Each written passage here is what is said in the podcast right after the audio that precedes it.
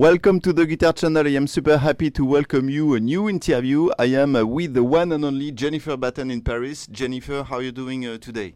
I'm doing great. I'm having a good time. Yeah, yeah. Bonjour. Yeah. so you're not saying au revoir uh, today? I learned my lesson not Yeah. to say goodbye when what you mean is hello. Okay, Yeah. that's good. uh, tell me, Jennifer, what was your very first uh, guitar? Oh gosh, it was uh, something from a department store. Uh, I don't think there was even a name on the headstock, Okay. but I thought it was the coolest thing ever because it was electric, and my sister had an acoustic, so mine was way cooler. Okay.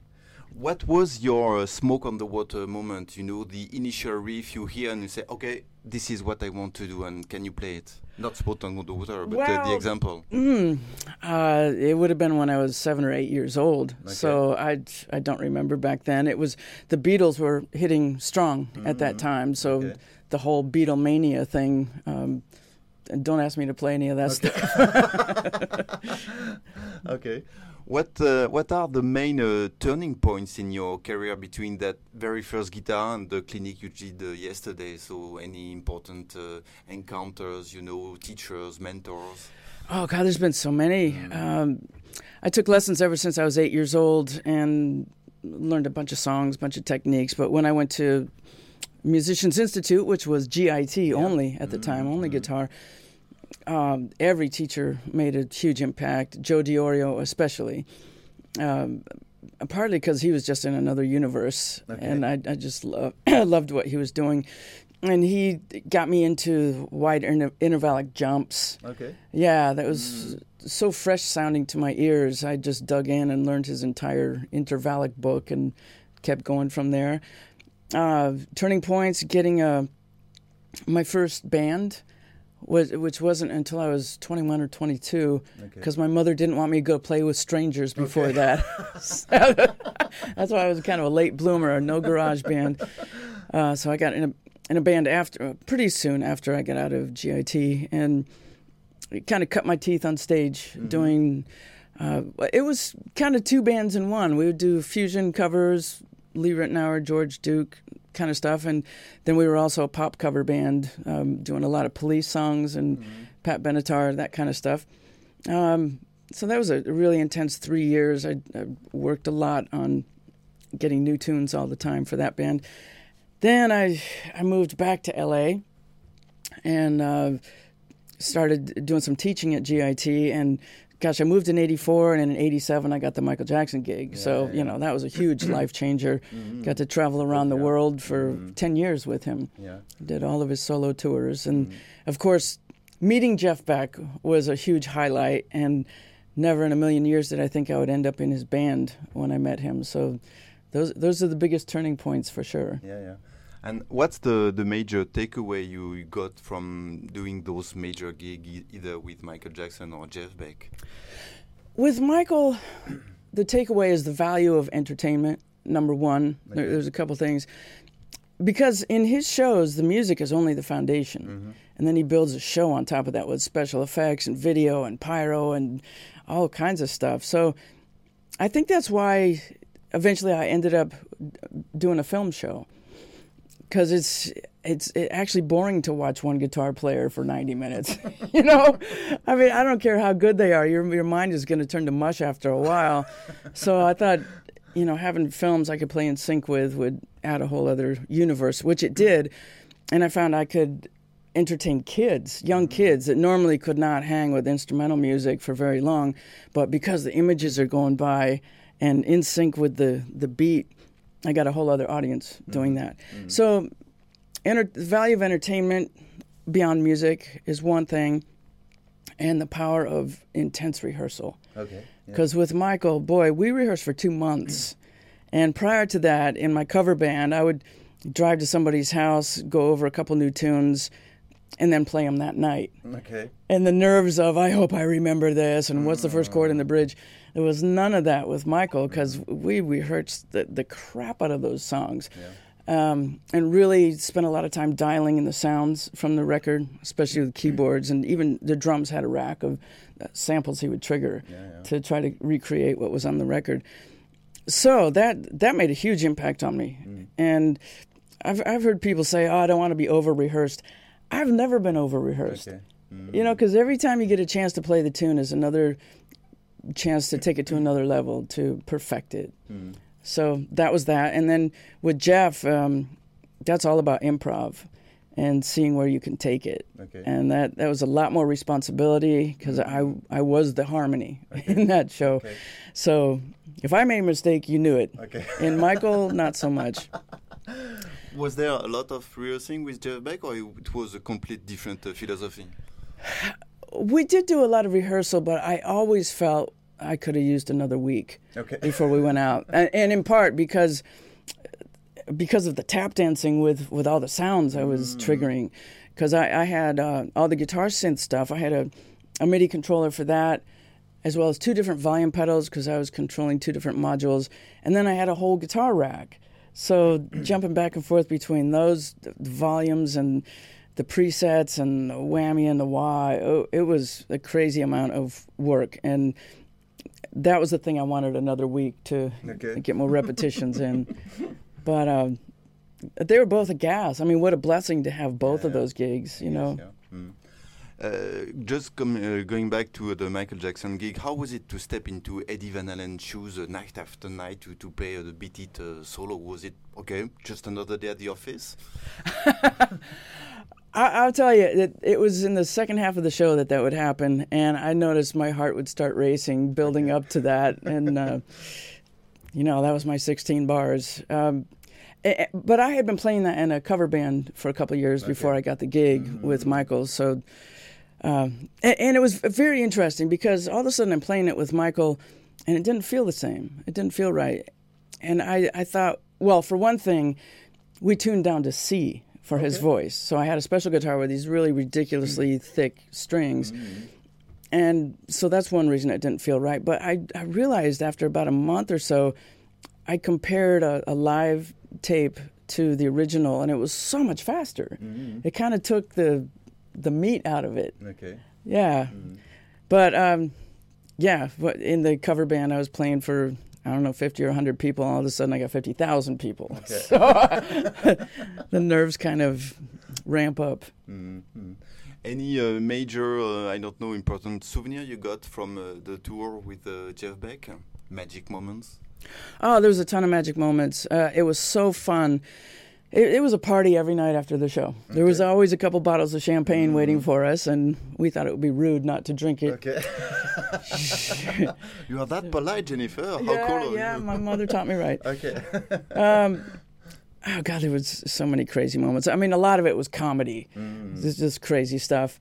Um, but th- there was moments in the studio where, you know, I knew for a Jeff Beck record, you don't really need another guitar player on the record. So I did a lot of hanging out and observing. And sometimes I'd be thinking, I don't even need to be here, and it's been five hours. And then he would say something, just uh, an observation of the tune or some aspect of the tune, and I go, ah, that was the pearl. That's why I was here today to learn that.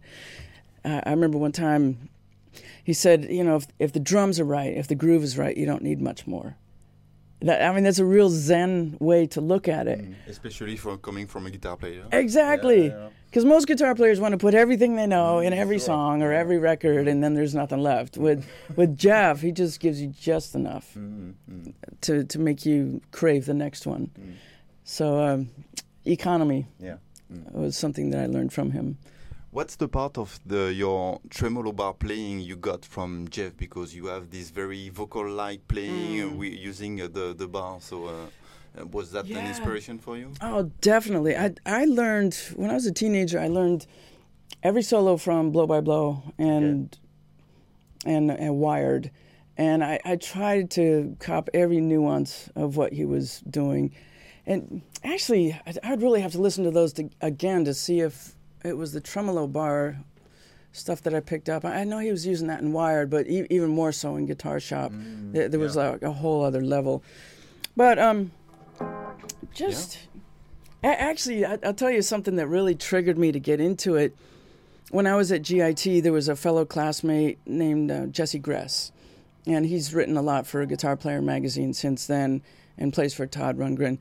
But he played a Jan Hammer song with a Strat and the tremolo bar, and I go instantly, I have to have a Strat with a tremolo bar.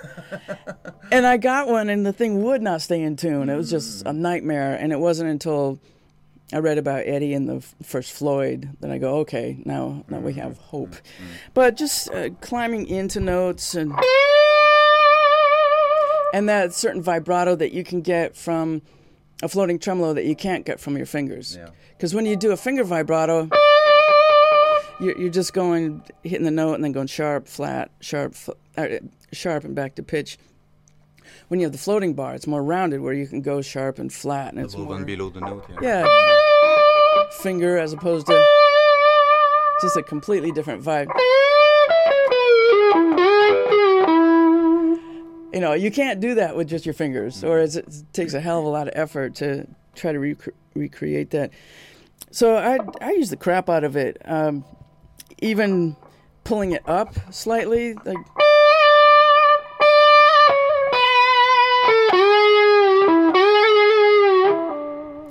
Um, so a, a lot of times I'll I'll just have it curled in my uh, third and fourth fingers while I'm playing. So I'm I'm a believer. I Yeah, gotta have it. Uh, can you walk us through your composition process?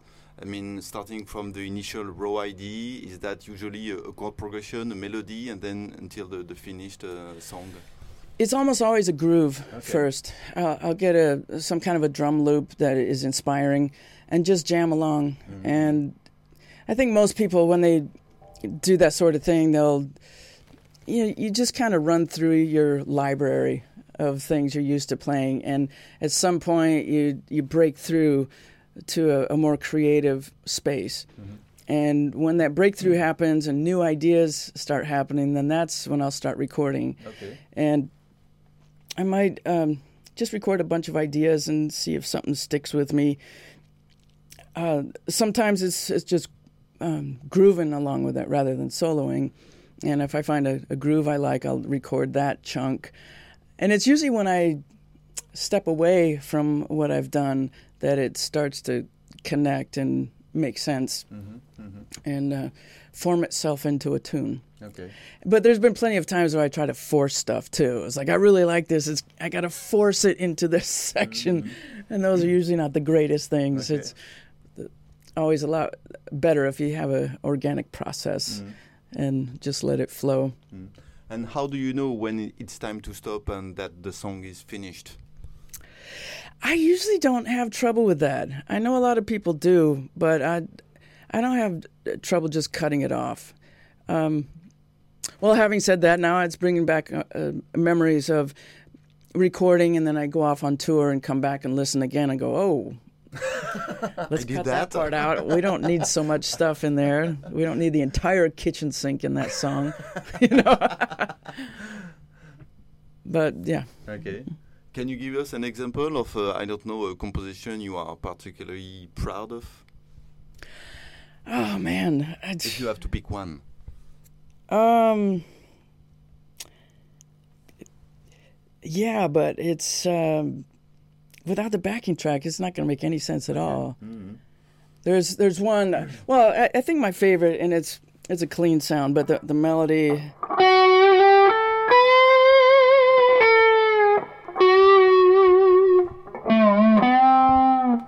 Lot of tremolo in Yeah, that yeah. with a clean sound and ping pong delay, and it's the first. I think the first and only ballad I've written Okay. because most of the stuff I write on caffeine. this one I wrote on Chardonnay Mm. Yeah, and yeah, got yeah. a con- entirely different result. Okay.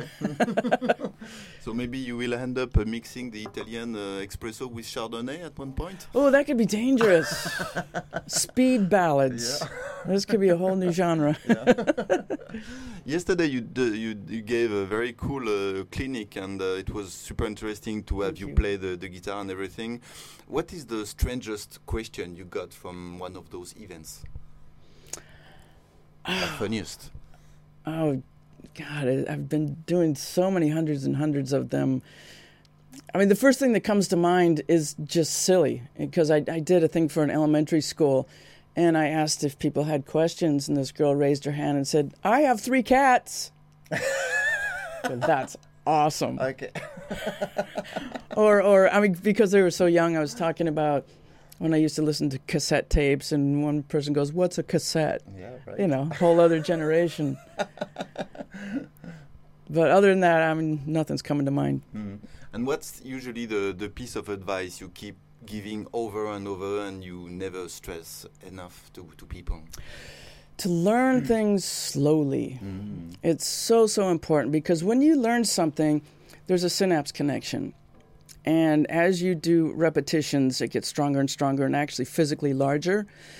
So, for instance, when you first play something new, it's like the, the size of a hair, the connection, then string, and then a rope, and then a chain as you get more and more uh, repetitions. So, if you play something too fast and you make a mistake, maybe 20% of the time, you're programming that into your hard drive. Mm. So when you get on stage, even though you did it right 80% of the time, that night it might be, let's do this one that you did 20% of the time.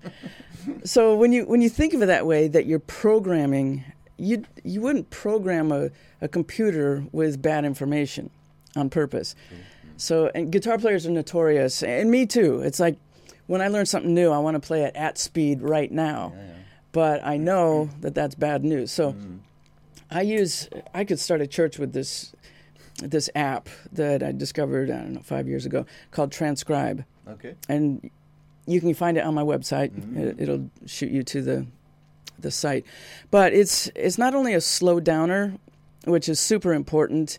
Um, it's got presets of I think 30, 50, 70 percent speed, but it's also got a slider, so you can be very precise about the speed that you want. Um, you can also change pitch, which is especially great for singers to find a key that's that's uh, strongest for their voice. And you can export the song, send it to the band, and go, "This is the key we're doing it in," so they can practice at that. Mm. It also has. Um, I keep discovering new things that it has. I, I used it for several years without reading the manual and just slow down and learn stuff. Um, it- it's got some some presets uh, for EQ, and one that I use all the time is bass remove. So all those frequencies are gone, and karaoke mode, so you can remove the center track also. So you remove the vocal or the lead guitar or saxophone, and all it leaves is is the keyboard and guitar frequencies and drums. Mhm. So that's the next best thing to actually having the master tapes of what you're trying to learn. Uh, so I, I'm such a believer in that, and especially I've done a lot of a lot of gigs where I I fly to Europe. We got four hours to rehearse, and then we have a 90 minute show that night. So that means everybody has to do their homework in advance, and it, I get so disappointed when I come over and they haven't learned it correctly, and I. I know that if they had this software and they actually spent time to slow it down, loop sections that are difficult, and really nail it, Mm-hmm. that you know we could just run things through, talk about intros, endings, and be cool. Mm-hmm. Um, and I've run across that at musicians of all levels. I mean, even pretty advanced players that that's not the way it goes. Okay. Yeah. so you would say that even at the level of um, the technical level you have now, you still need to have this rehearsal time, this practicing time to, to, to get things uh, right because it seems easy for you, no? Oh, not necessarily. It's to learn a tune and get it super nailed in your brain. Mm-hmm. It takes a certain amount of repetitions, Okay. and there is no shortcut. You have to to get No. it slow first, then. Uh, Unfortunately, Okay. no. Uh, I, I'm sure if you get in deep meditation into the, what was it the alpha level, um, and learn things that way, it, it might be a little bit of a shortcut. But I haven't figured Okay. that out just yet. but I, I know for me, when I think I have it, I need another 20 repetitions just to Mm. super lock it in. Mm. In fact, I, I did a thing for in Las Vegas for Cirque du Soleil. I worked for them for six months, and I did a show that had a lot of ballads in it, and I, that's when I discovered another aspect of the Transcribe app. When you get to a certain level where you, you pretty much have it memorized, but you know you need more, it's really irritating to go through a seven minute ballad just because you get you need that other repetition. Well, you can go into a page where you can actually speed songs up. okay. So once I had it to a certain memorization level, I took the entire set and sped it up to 125%, Okay. which is super fast, Mhm. just to get those repetitions, just to run through the entire set s- uh, speedily, go off, do something else, let your brain go. Um, do something else and then come back do it again. And th- there's another thing I've learned about brain science recently is that your brain can only really focus and learn something new for 15 to 20 minutes. And then when you go off and do something else, that's when the learning actually solidifies. Because I'm one that would just sit there in the studio and try to bang it out, just, "Ah, I got to get this, got to get this. And it was not as effective as spending 20 minutes on it and doing something else. I mean, it, this something else might be working on another aspect of the tune or another tune entirely. And in the background, it's like you, you have these minions in your brain solidifying what you just worked on. Um, a couple of uh, months ago, I think I did an interview, a Skype interview with uh, Steve Vai, and uh, he told me that he got this information from Guitar Center that I think last year they sold more guitars to women than to men. Ah. So how does it feel be- for you? Because you were obviously one of the very mm, first major uh, female uh, lead guitar heroes. So how does it feel? It feels like it's about damn time. Okay.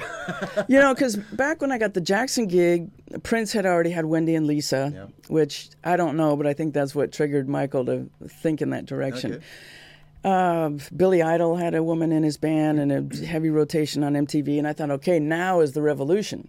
Because when I went to guitar school, I was the only woman with 60 guys, you know, which was kind of shocking. I, I didn't realize it was that, that it wasn't 50 50 like any other school. Um, but now, I think in the last five years, especially because of the internet and because people are able to stream, that to find a female player takes five minutes. Go to mm. YouTube, dial in female player, and you'll get pages and pages. And now, I mean, there there is not a month that goes by that I don't see some seven year old girl in Thailand mm. kicking my ass. You know, it's phenomenal. I mean, just I'm almost jealous mm. to have had, if I would have had that access to see everybody and.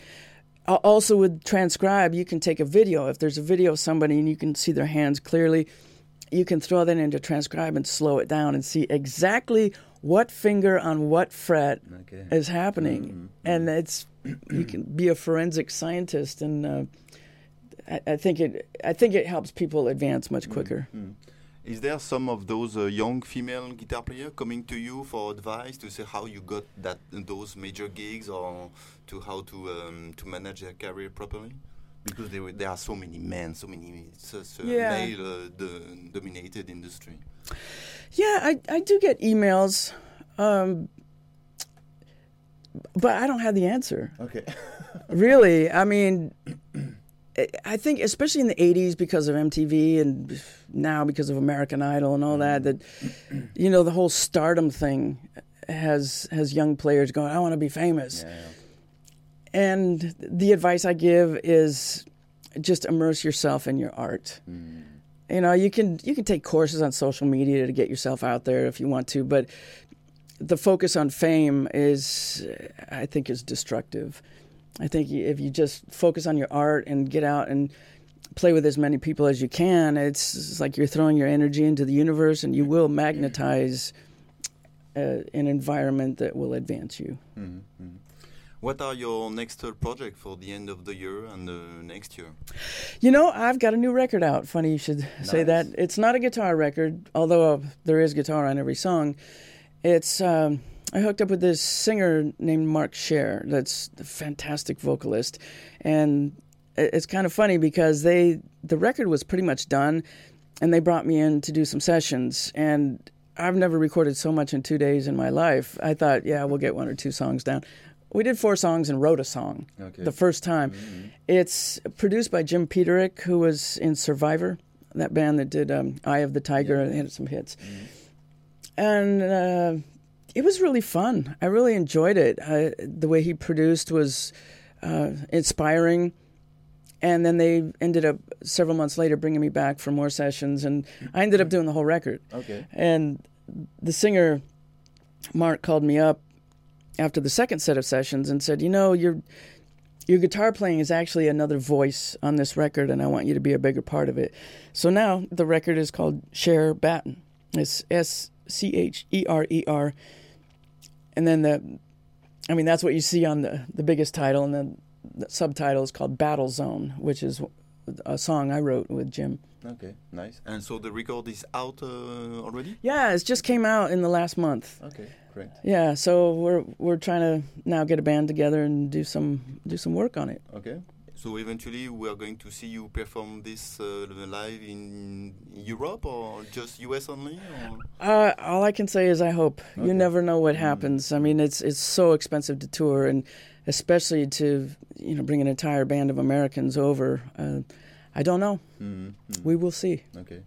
As a word of conclusion, what would be your um, your word of wisdom to share with musician and guitar player, male or female? Uh, I'd say to keep a super open mind about all the music that's out there, and it's it's actually such an exciting time because you can access music from every country in the world mm. online, and you know, there could be some village in Africa that's doing something that really strikes your fancy that you could mm. incorporate in some way into your playing. And uh, well, you, you were asking about Jeff Beck. I spent three years with him, a lot of time on the bus and rehearsal studios and stuff. And he will listen to everything from Ornette Coleman to the Spice Girls, which shocks a lot of people. Mm. But I, I really learned from that because – he can listen to something that's super pop and most of us would go can't stand it mm. but he will he'll get a nugget from that something some kind of color or some eq on an instrument that he'll pick up and be able to incorporate in his own music and he's always searching mm. always never satisfied with where he's at which is why he keeps getting better still at age 73 mm-hmm. so that's that's the nugget Excellent. Well, thank you very much for your time, Jennifer. It was excellent to have you. Thanks again. Cheers.